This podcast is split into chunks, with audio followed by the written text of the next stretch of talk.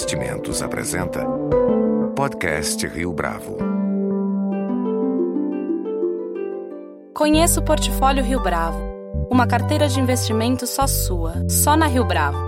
Para informações, entre em contato via investimentos@riobravo.com.br ou 3509-6620. Este é o podcast Rio Bravo, eu sou Fábio Cardoso. Quem acompanha a discussão contemporânea sobre educação sabe que já faz algum tempo que pais, educadores e especialistas de diversas áreas do conhecimento têm colaborado no sentido de aprimorar as condições de aprendizagem. A mais recente contribuição está no livro Desafios de Aprendizagem: Como as Neurociências Podem Ajudar Pais e Professores, assinado por Lino Macedo e Rodrigo Bressan. Nosso entrevistado de hoje no podcast Rio Bravo é o professor Rodrigo Bressan, psiquiatra e neurocientista, PhD pelo King's College of London e professor da Unifesp, que trabalha desde a neurobiologia até a educação de professores em saúde mental e emocional. Rodrigo, é um prazer tê-lo conosco aqui no podcast Rio Bravo. Prazer é todo meu. Eu estou muito contente com essa iniciativa e poder conversar com um público diverso. Muito bem. Rodrigo, para a gente começar então, como é que surgiu a ideia do livro? Eu gostaria já de engatar uma outra pergunta em cima dessa, que é a seguinte: por que a opção pelo formato de diálogo, de conversa que você e o Lino Macedo é, travam ao longo da obra? Foi um convite da Papyrus, que é a editora, e ela costuma fazer esse tipo de confronto. Eu fui convidado e eles não tinham muito certeza de uh, quem eles gostariam uh, que eu fizesse junto o trabalho.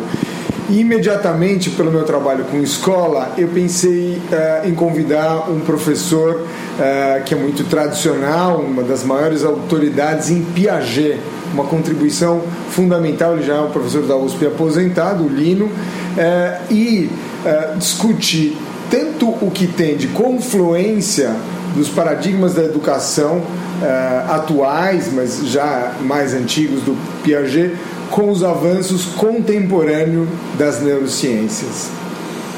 E já partindo então para falar do livro, é possível afirmar que o cérebro é impactado pelas novas tecnologias a ponto disso influenciar o processo de educação barra formação do aluno? Certamente. Quando o Piaget formulou as diversas fases de desenvolvimento, o nível de observação dele é extremamente sofisticado. O que aconteceu é que nós temos agora um nível de conhecimento sobre o desenvolvimento cerebral baseado nas neurociências que vai desde imagem, genética, marcadores, uh, biomarcadores, uh, até aquisição de conhecimento muito grande. E o que a gente nota é que existe uma lentidão eh, de incorporação desse conhecimento na educação moderna. É como se fosse um delay, um atraso. E esse tipo de diálogo tenta promover a junção dessas duas coisas. Eh, quando essas teorias elas eram pensadas como que no vazio, sem entender que existe um, uma correspondência cerebral para cada uma das aquisições, é, é, se perdia uma parte, é, uma percepção da possibilidade de intervenções que estão associadas a isso. E aqui a gente trabalha com alguns conceitos que eu acho bem interessantes. Um deles é das janelas de oportunidade. O que, que acontece? Não dá para você ensinar uma criança de 3 anos a ler e escrever. Isso é óbvio, tá certo? A gente sabe que educação para leitura, escrita, começa a ocorrer ali entre os. Você já é estimulado mais cedo, mas entre os 6 e os 7 que você faz essa aquisição. Isso todos nós sabemos. Mas qual é o substrato cerebral disso? O que está mudando? Porque algumas crianças têm que ser estimuladas entre 7 e 8. E não adianta você fazer com que elas tenham um grande desgaste é, você precisa é, respeitar essa maturação. As pessoas são realmente diferentes. E quando você vê isso fisicamente, um que cresce antes e cresce depois, você entende com mais facilidade. Mas quando você passa a saber que a maturação cerebral é diferente entre essas duas, talvez você consiga respeitar mais o tempo de cada uma dessas crianças e a escola contemporânea eh, deve ter isso em mente em vez de normatizar tudo com maior intensidade. É importante notar que as disparidades entre desenvolvimento elas são maiores tanto quanto mais precoce isso ocorre. Então, um, um, indivíduo de 14 ou de 17 anos, eles já são mais parecidos entre si, porque os processos, vários dos processos já estão desenvolvidos, do que uma criança de 3, ou do que uma criança de 3, ou de uma, eh, uma criança de 7 anos. Quer dizer, quanto mais precoce, maior a disparidade. E mais respeito pela diversidade a gente tem que ter nesse, nesse caminho. Mas falando em diversidade, a escola tradicional, pelo menos o modelo tradicional da escola, não necessariamente lida com essa diversidade de uma forma tão elaborada, tão sofisticada assim. Como é que esse problema tem sido contornado hoje em dia? O que eu tenho visto é que, de alguma forma, as pessoas estão é, tentando se adaptar, mas de uma forma é, bastante ingênua Uh, o que se está fazendo atualmente é inclusão inclusão de, de pessoas que têm transtornos mais graves, problemas mais graves, retardo intelectual, problemas comportamentais mais graves. E com isso, a escola começa a tolerar a diferença, mas é a diferença abissal, não é a diferença uh, quantitativa menor. Então são duas crianças que têm um rendimento ok, mas que vão ter desenvolvimentos um pouco uh, diferentes. Talvez uma criança precise de 10 minutos a mais para fazer a prova do que a outra. Isso é injusto? Não. Isso é uma mudança do paradigma de padronização total. Você puxou um ponto que é chave e que a gente discute o tempo inteiro como a tecnologia está impactando o desenvolvimento das crianças? Essa é uma pergunta que muita gente vem se debruçando. Antes de discutir essa pergunta propriamente dita, é importante a gente entender que quando a gente lia ou lê um livro inteiro é, de um autor, lê mais de um livro de um determinado autor, quando a gente se aprofunda no tipo de linguagem de autores é, ou contemporâneos ou mais clássicos, a gente tem um tipo de desenvolvimento cerebral. Quando a gente responde o WhatsApp e vai construindo o conhecimento de uma forma fragmentária, a gente tem um outro tipo de organização cerebral. Então, certamente o cérebro dos nossos filhos vai ser muito diferente do nosso. Mas é importante notar, para a gente não ficar desesperado, que o nosso já é muito diferente dos nossos pais que tiveram muito pouco acesso, por exemplo, à televisão. Então há é, mudanças importantes. O que resta entender é qual é a repercussão qual é a repercussão do ponto de vista de como se pensa, mas também qual é a repercussão do ponto de vista comportamental, como as pessoas se colocam e vão se relacionando. Porque é, isso também é chave, está na nossa discussão aqui, não interessa somente as aquisições cognitivas intelectuais. Cada vez mais a gente sabe que as habilidades socioemocionais estão mais associadas a um desfecho positivo ou a uma boa performance depois da escola, entrada em universidade, manutenção de trabalho, progressão na carreira uh, uh, de trabalho, do que somente as tarefas cognitivas. Então, esse é um outro elemento que as neurociências também trazem e está muito incluído na nossa discussão. Como desenvolver essas habilidades? De uma forma que eu diria ingênua, ingênua ou empírica, as escolas já fazem isso. Elas promovem trabalhos em grupo, elas promovem um determinado nível de disciplina. Então, as crianças precisam desenvolver controle inibitório para que elas se coloquem em determinadas maneiras. Mas atualmente dá para fazer isso de uma forma muito melhor. Entender essas habilidades emocionais e valorizar e premiar. O prêmio da escola acontece simplesmente para quem chega na nota 10, na nota 9 e que é comportado. Essas habilidades elas deveriam ser pontuadas, premiadas para que as crianças que têm mais dificuldade entendam quais são as coisas que elas devem desenvolver. No livro, inclusive, vocês utilizam uma imagem muito interessante de imigrante digital e nativo digital. Né? Será que você poderia desenvolver é, é, essa é uma metáfora do, do Lino que eu acho fantástica. É, é, é para quem já morou no exterior e não é native speaker, né, que não fala inglês desde o nascimento, essa metáfora fica muito forte. Quando você sabe falar inglês, tem influência, mas vai morar no exterior ou se defronta com situações em que a língua é um limitante, fazendo negócios e tal, você percebe a tua limitação para funcionar naquele meio. Por melhor que você seja, esta habilidade não é tão boa. Então nós, a, geração aqui 40, 50, ela é muito diferente da geração dos 10, 15, 20. É, nós somos de fato estrangeiros nessa nova linguagem.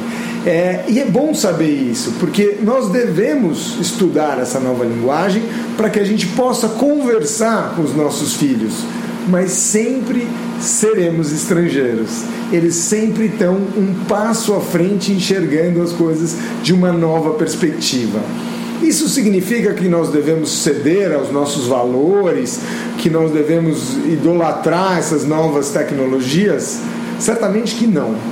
Mas significa que eh, nós precisamos entender isso com um handicap, com uma dificuldade e valorizar o diferencial uh, que os nossos filhos uh, apresentam, a geração deles. Uma outra passagem do livro, vocês mencionam, você especificamente, Rodrigo, menciona o Steven Pinker é, no livro Como a Mente Funciona.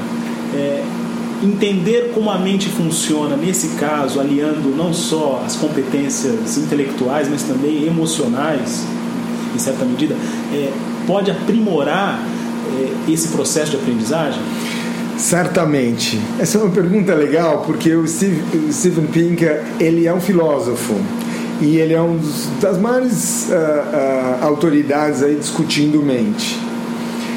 A gente é interessante porque quem trabalha em saúde mental usa o termo, mas quando eu dou aula e eu pergunto, pós-graduando, professor, alunos, todos têm muita dificuldade de definir mente. E eu acho que vale a pena discutir isso porque mente não existe factualmente. Ela é um conceito filosófico. Para tentar explicar a mediação entre o órgão o cérebro e o que as pessoas na filosofia chamam de alma. Mas o que é interessante é que este conceito filosófico tem um papel fundamental na humanidade todas as definições em educação, em, em, em leis trabalhistas, todas trabalham com saúde mental. É, o que, na minha opinião, dificulta um pouco a compreensão das pessoas é que esse conceito filosófico, que eu vou chamar aqui de um software, ele roda num hardware, que é o cérebro. Os conhecimentos, é, quando eram muito primordiais, é, dificultavam muito a ponte entre o que acontece no cérebro e o que acontece no conceito mente. Atualmente não, essas coisas estão chegando mais próximas. A gente consegue fazer ressonâncias funcionais e estudar padrões, como funciona o cérebro em rede. É claro e é bom lembrar que o cérebro é a última fronteira de entendimento até do ponto de vista conceitual, as pessoas duvidam é, que a gente possa ter um, um, um, nível tão alto que possa entender o nosso, a nossa própria máquina. É, mas, de toda forma, conhecê-la é, de uma forma é, mais profunda ajuda no desenvolvimento. Então, falando agora dos professores, o papel dos professores a partir dessa perspectiva da neurociência, é, de que maneira ele pode contribuir em sala de aula para aprimorar o aprendizado do aluno? Existem estratégias que ele pode lançar a mão a partir da neurociência? Certamente. Primeiro, essa é uma discussão que deveria ocorrer do ponto de vista da cultura escolar. Porque é claro que o professor pode fazer diferença na sala de aula, mas a diferença maior se dá quando existe essa cultura da compreensão do desenvolvimento e da valorização de aspectos socioemocionais com foco específico em desenvolvimento de habilidades. É importante dizer que o QI, por exemplo, uma medida de inteligência altamente estabelecida, ela não é muito modificável com treinamento. É lógico que você adquire conhecimentos, mas isso não significa que você muda o, o, o teu QI. Mas as habilidades socioemocionais são extremamente treináveis. E tem um artigo nosso publicado numa revista importante de psiquiatria infantil, a mais importante americana, mostrando uma coisa muito interessante. A gente segue 2.500 crianças e a gente percebeu que as habilidades socioemocionais elas protegem as crianças com baixo QI quando a gente está medindo desfecho, é, performance acadêmica. Então, alguém que tem um QI mais baixo e tem boas habilidades socioemocionais tira boas notas. Você vê como é, essas habilidades têm importância no desenvolvimento das pessoas. Em outra passagem do livro, é, vocês mencionam e também discutem um pouco do filme Lucy, que é protagonizado pela Scarlett Johansson, porque ele se baseia na sua percepção é, numa fantasia de que podemos usar muito mais o cérebro. É, conta pra gente por que, que essa mensagem ela te incomodou tanto. É interessante, muita gente gostou do filme e eu acho que ele tem um apelo bonito, assim, tem uma questão de imagem, eu gosto da Scarlett Johansson e tal, mas realmente ele me incomodou. Por quê? Porque as pessoas têm essa a visão onipotente do cérebro que a gente nunca está usando tudo que a gente pode. Então eu deveria estar treinando piano porque eu poderia ser muito hábil em piano ao mesmo tempo que eu posso ter, desenvolver muita capacidade relacional e matemática e tal. Na verdade, não. Nosso cérebro é limitado. Não dá para ser um pianista uh, concertista internacional e ao mesmo tempo ser um grande jogador de futebol. Por que isso? Para ser um grande concertista, o nível de dedicação que você precisa ter e de especialização do seu cérebro é muito alto. E não dá, por uma questão até de tempo, para desenvolver essas mesmas habilidades para ser um atleta profissional. Então é, é, é importante saber que o cérebro não é ilimitado. Então, quando a gente vai desenvolver as habilidades, é, nós devemos olhar para um balanço. Lógico, se você quer ser um atleta profissional, você vai focar em desenvolver aquela habilidade mais do que as outras, mas dá um balanço nas outras. E o chave dessa história é a percepção de que nós precisamos desenvolver sempre, em qualquer uma dessas atividades, habilidades socioemocionais. Porque sem elas, mesmo um grande talento não tem um bom desenvolvimento. Isso é óbvio quando a gente fala de jogadores de futebol, atletas uh, de outras modalidades em que não tem o um mínimo de saúde socioemocional, muito talento e uma carreira bastante restrita ou aquém da habilidade deles. Certamente, alguns indivíduos, alguns adolescentes, algumas crianças têm uma possibilidade de desfrutar de muitos estímulos maior que outros mas o que interessa e a mensagem principal aqui é a orquestração. Como você pode juntar essas coisas e tempo para desenvolvimento de saúde emocional, para síntese das coisas, ele é chave. Então, o adolescente que tem pouco descanso ou poucas horas de sociabilidade, ele é, vai perder alguns recursos. Mas vale notar agora, e cada vez mais você vê isso, que as crianças estudam em grupo mesmo estando nas suas casas. Eles fazem a mesma lição, eu vejo isso na minha casa, com o WhatsApp ligado e todos discutindo o mesmo tema. É incrível. Então, é, é, é, difícil prever o, como essas coisas estão se dando, mas eu acho que são fenômenos que a gente tem que estar atento. Rodrigo Bressan, muito obrigado pela sua participação aqui no podcast Rio Bravo. Muito obrigado a você, foi um grande prazer estar com vocês. Com edição e produção de Leonardo Testa, este foi mais um podcast Rio Bravo. Você pode comentar essa entrevista no SoundCloud, no iTunes ou no Facebook da Rio Bravo.